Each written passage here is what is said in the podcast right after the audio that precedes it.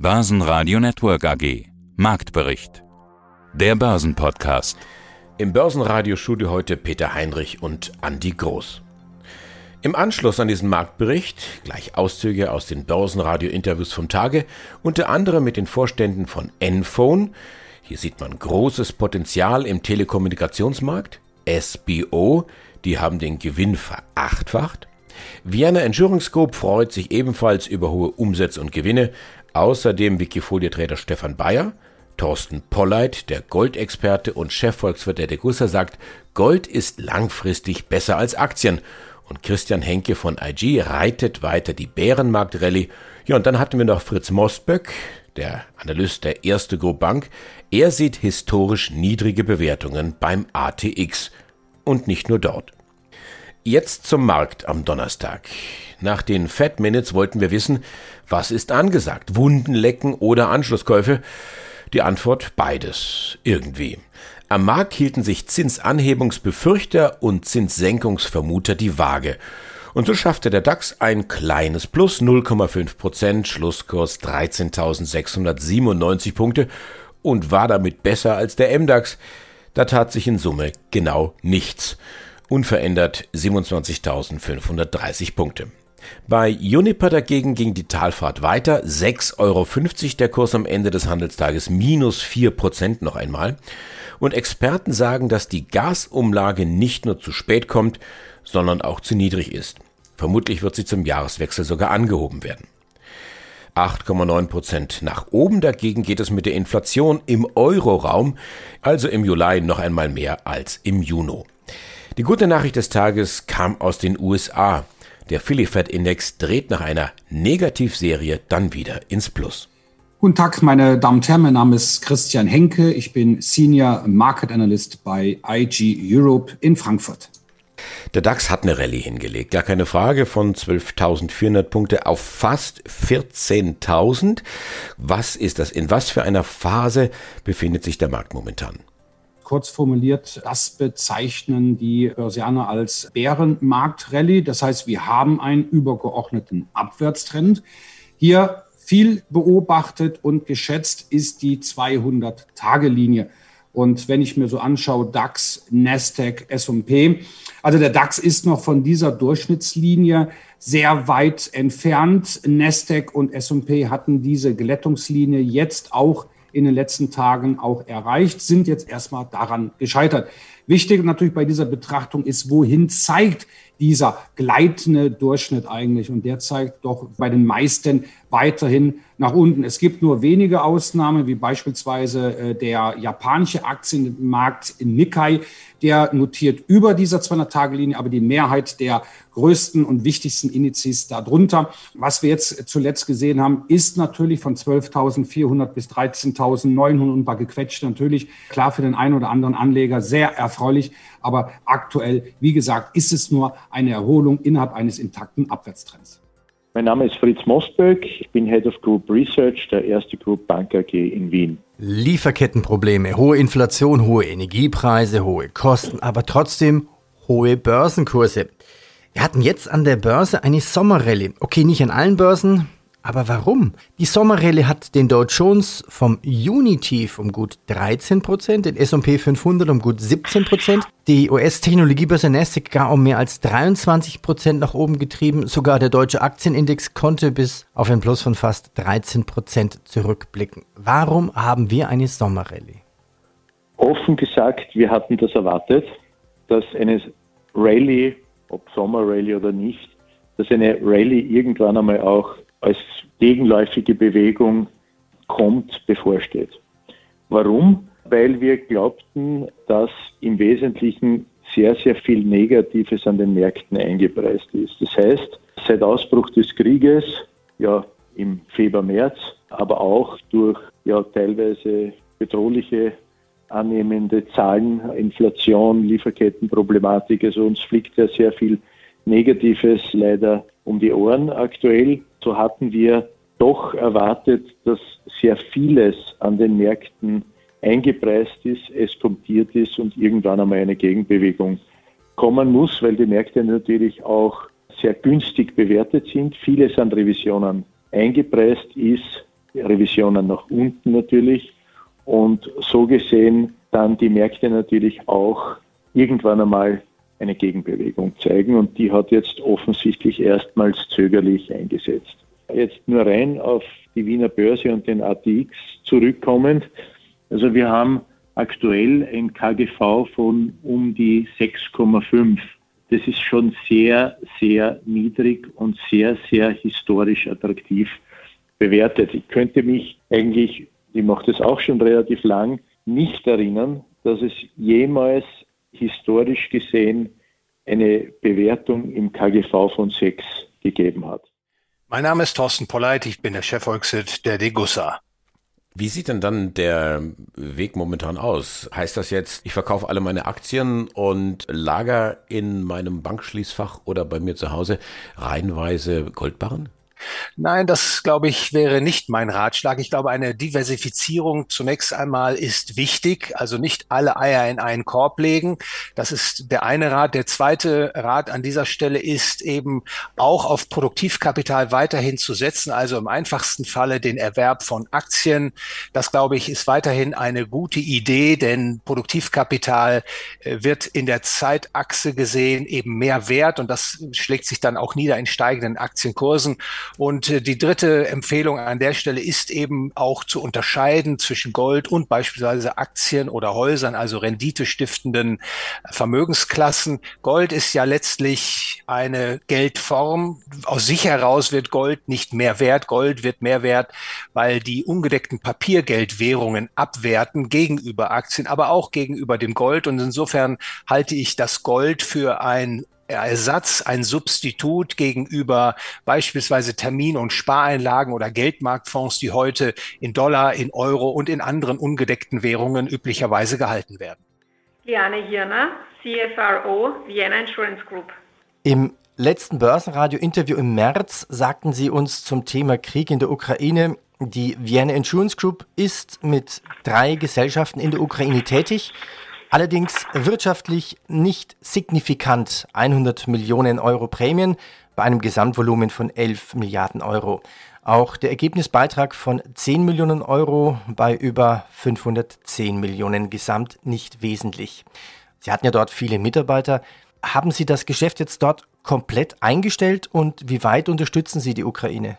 Ja, wir haben nach wie vor unsere drei ukrainischen Gesellschaften, die mittlerweile den Vollbetrieb äh, so gut wie voll wieder aufgenommen haben. Wir sind nach wie vor in der Ostregion, in der umkämpften Region so gut wie nicht vertreten. Wir hatten zu Kriegsbeginn klarerweise die Tätigkeiten weitgehend eingestellt, aber unsere ukrainischen Kolleginnen und Kollegen sind nach wie vor sehr engagiert und halten eben diesen Geschäftsbetrieb weiter aufrecht. Selbst Mitarbeitende, die mit ihren Familienangehörigen geflüchtet sind, arbeiten, arbeiten auswärts mit ihren Laptops und wollen so auch das Unternehmen und äh, vor allem die Kundinnen und Kunden weiterhin unterstützen. Wir erleben einen große, eine große Loyalität und ein großes Engagement unserer ukrainischen Kollegen und ähm, ja, haben großen Respekt davor. Guten Tag, mein Name ist Jan Forster. Ähm, ich bin der CMO der Enfon AG. Sie sagten ja auch, Sie gucken sich Enphone und die Lösung Claudia zum Beispiel im Verhältnis zum Markt, zum Wettbewerb dann auch irgendwo an. Was sehen Sie da? Ist der Wettbewerb stärker geworden? Hat er andere Lösungen, dass die Kunden dorthin gehen? Auf jeden Fall ist es eine sehr, sehr spannende Marktsituation. Ja. Also Enphone hat ja angefangen als Cloud-Telefonieanbieter, also haben tatsächlich aber das Telefonsystem genommen, was im Keller vom Unternehmen stand und das in die, in die, in die Cloud befördert. Und das war bis vor, bis vor Corona tatsächlich auch so der, der Haupttrend. Da ging es sehr, sehr viel um Telefonie. So Sachen wie Videoconferencing und solche Dinge ähm, hat zwar natürlich die ein oder andere Firma gemacht, aber war noch relativ exotisch. So, und da gab es den großen Bruch eben vor, vor gut zwei Jahren, wo sich schon sehr, sehr viel umgestellt hat mit Homeoffice, mit Hybrid Working. Ich glaube, die Schlagworte kennen, kennen mittlerweile äh, jeder.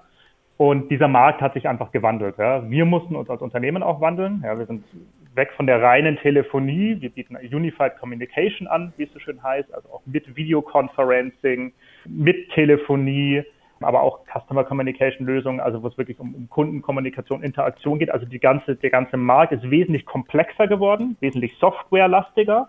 Und dadurch verändert sich auch der Wettbewerb. Ja, da gibt es durchaus Player, beispielsweise Microsoft. Microsoft Teams ist wahrscheinlich jedem ein, ein Begriff Man kennt auch Zoom als Videoconferencing-Lösung. Das sind alles ein bisschen unterschiedliche Lösungen, ja, die noch nach wie vor ein bisschen unterschiedliche Marktsegmente ansprechen. Ja, aber der Wettbewerb ist, ist da. Ja, wir sehen, wie unfassbar attraktiv dieser Markt für viele Player ist. Wir glauben aber nach wie vor, ähm, wenn wir uns das Marktwachstum anschauen, es verschiebt sich vielleicht ein bisschen, ja, weg von der reinen Telefonie hin zu integrierteren Kommunikationslösungen. Aber das Marktpotenzial ist vorhanden, weil am Ende braucht jedes Unternehmen auf diesem Planeten irgendeine Form der Kommunikation. Ja, mein Name ist Stefan Bayer. Wikifolio hat zehnjähriges Jubiläum. Äh, du bist ja quasi eine der alten Hasen. Seit wann bist du jetzt bei Wikifolio? Seit Juni 2013. Das heißt, im im zehnten Jahr. Ja, richtig. Im, im, Im nächsten Juni ist das zehnte Jahr rum. Also ich bin im zehnten Jahr, richtig. Dein Tradername ist Trendfolge. Offiziell heißt du Stefan Bayer. Wer dich in Wikifolio suchen möchte, aber ich verlinke unten sowieso die korrekte Verlinkung rein. Trendfolge Long und Short Small Cap. Also was sofort auffällt, dass du ein Cash von über 90% hast. Warum? Genauer gesagt, 92 und ab jetzt wird ja jeder Prozentpunkt schon fast wichtig. ja, also grundsätzlich besteht mein, mein Ansatz, mein Investmentansatz aus drei Säulen. Ja, der, die erste Säule ist ein, ist ein fundamentalanalytischer Ansatz. Das heißt, da versuche ich auf der Basis von Geschäftsberichten Unternehmen zu identifizieren, die nach meinem Kennzahlensystem attraktiv bewertet sind oder ein attraktives Geschäftsmodell ja, betreiben. Und das sind insbesondere solche, die, ähm, also solche Kennzahlen, wo die interne Rendite des eingesetzten Kapitals im Unternehmen Berücksichtigung findet. Ja, also ich, ich vereinfacht ausgedrückt versuche ich Unternehmen zu finden, die es schaffen, die Anlegergelder zu einer höheren Rendite zu vermehren. Ja, und das ist der fundamentalanalytische Ansatz. Da, da habe ich noch viele andere Kennzahlen, Working Capital Analysen, aber im Endeffekt geht es um die Rendite. Und die zweite Säule ist dann ein charttechnischer Ansatz. Das heißt, ich glaube, dass es viele Unternehmen gibt, die zwar fundamental exzellent dastehen, die aber trotzdem an der Börse nicht steigen. Und dafür muss es ja Gründe geben. Ja? Und insofern sage ich, es zählt nicht nur die Fundamentalanalyse, sondern es zählt eben auch die Charttechnik, das Momentum. Schönen guten Tag, mein Name ist Gerald Grohmann, ich bin Vorstandsvorsitzender der Schiller Blackburn Oilfield Equipment AG. Dann schauen wir uns jetzt die Zahlen an, sind äh, exzellente Zahlen. Der Auftragseingang verdoppelt, 271 Millionen. Umsatz gesteigert um zwei Drittel auf 223 Millionen. Ergebnis je nach Betrachtung mit oder ohne Steuern und Abschreibung Faktor 5 oder Faktor 8 höher. Was machen Sie jetzt? Heben Sie jetzt die Prognose an? Wir sind in der glücklichen Lage, dass der Markt von uns keine Prognose erwartet, weil wir grundsätzlich keine geben. Nicht, weil wir uns nicht trauen, sondern deswegen, weil unser Geschäft äh, sehr viel von äußeren Einflüssen abhängig ist. Aber grundsätzlich, und das kann ich schon sagen, haben wir einen sehr positiven Ausblick, nicht nur für das verbleibende Jahr 2022, auch wenn wir in 2023 hineinschauen, sieht es durchaus positiv aus. Wir sind in vielen Bereichen bereits ausgelastet und können äh, für das heutige Jahr keine Aufträge mehr annehmen. Unsere Kunden äh, bestellen dann eben fürs nächste Jahr. Also ein Teil des Auftragsbestandes reicht bereits in das Jahr 2023 hinein. Das klingt ja wirklich nach einem Luxusproblem. Wir können dieses Jahr gar keine Aufträge mehr annehmen. Das ist äh, die Situation, obwohl wir Kapazitäten äh, ausgebaut haben, gibt es doch hier bei einigen Produkten und einigen Bereichen die Situation, dass wir trotz Dreischichtbetrieb äh, hier bis zum Jahresende ausgelastet sind. Welche Probleme oder ergeben sich Probleme aus den nach wie vor gestörten Lieferketten, den Supply Chains? Für uns eigentlich sehr, sehr gering und durchaus äh, managebar. Unser wichtiges äh, Vormaterial Amagnetischer Stahl von Böhler ist gesichert. Hier haben wir langfristige Lieferverträge und hier gibt es auch keine Anzeichen von Verzögerungen oder, oder Lieferengpässen. Es gibt natürlich da oder dort, äh, vielleicht im elektronischen Bereich, einmal ein kleines Problem, aber auch hier haben wir versucht, einfach rechtzeitig die Lagerbestände zu erhöhen, sodass wenn ein Lieferant äh, hier nicht ad hoc liefern kann, wir einfach auf äh, die erhöhten Lagerbestände zurückgreifen. Also wir spüren es äh, punktuell, sage ich einmal, aber es ist für uns Gott sei Dank ein großes Problem. Die SBO-Aktie hat in diesem Jahr übrigens über 50 Prozent zugelegt.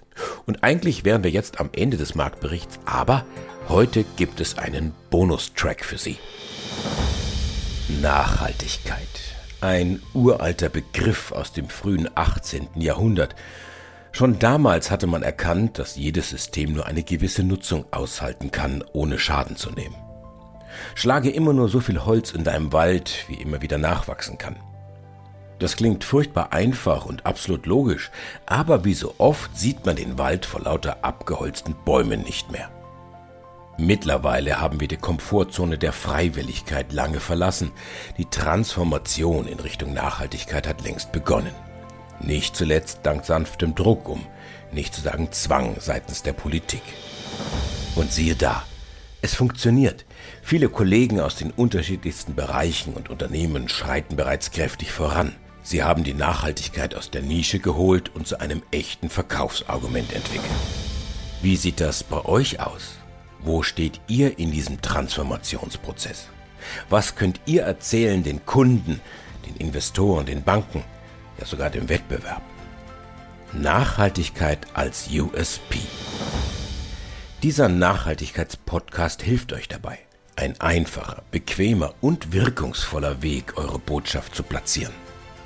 Macht mit bei diesem einzigartigen Gemeinschaftspodcast, Deutschlands erster Nachhaltigkeitspodcast.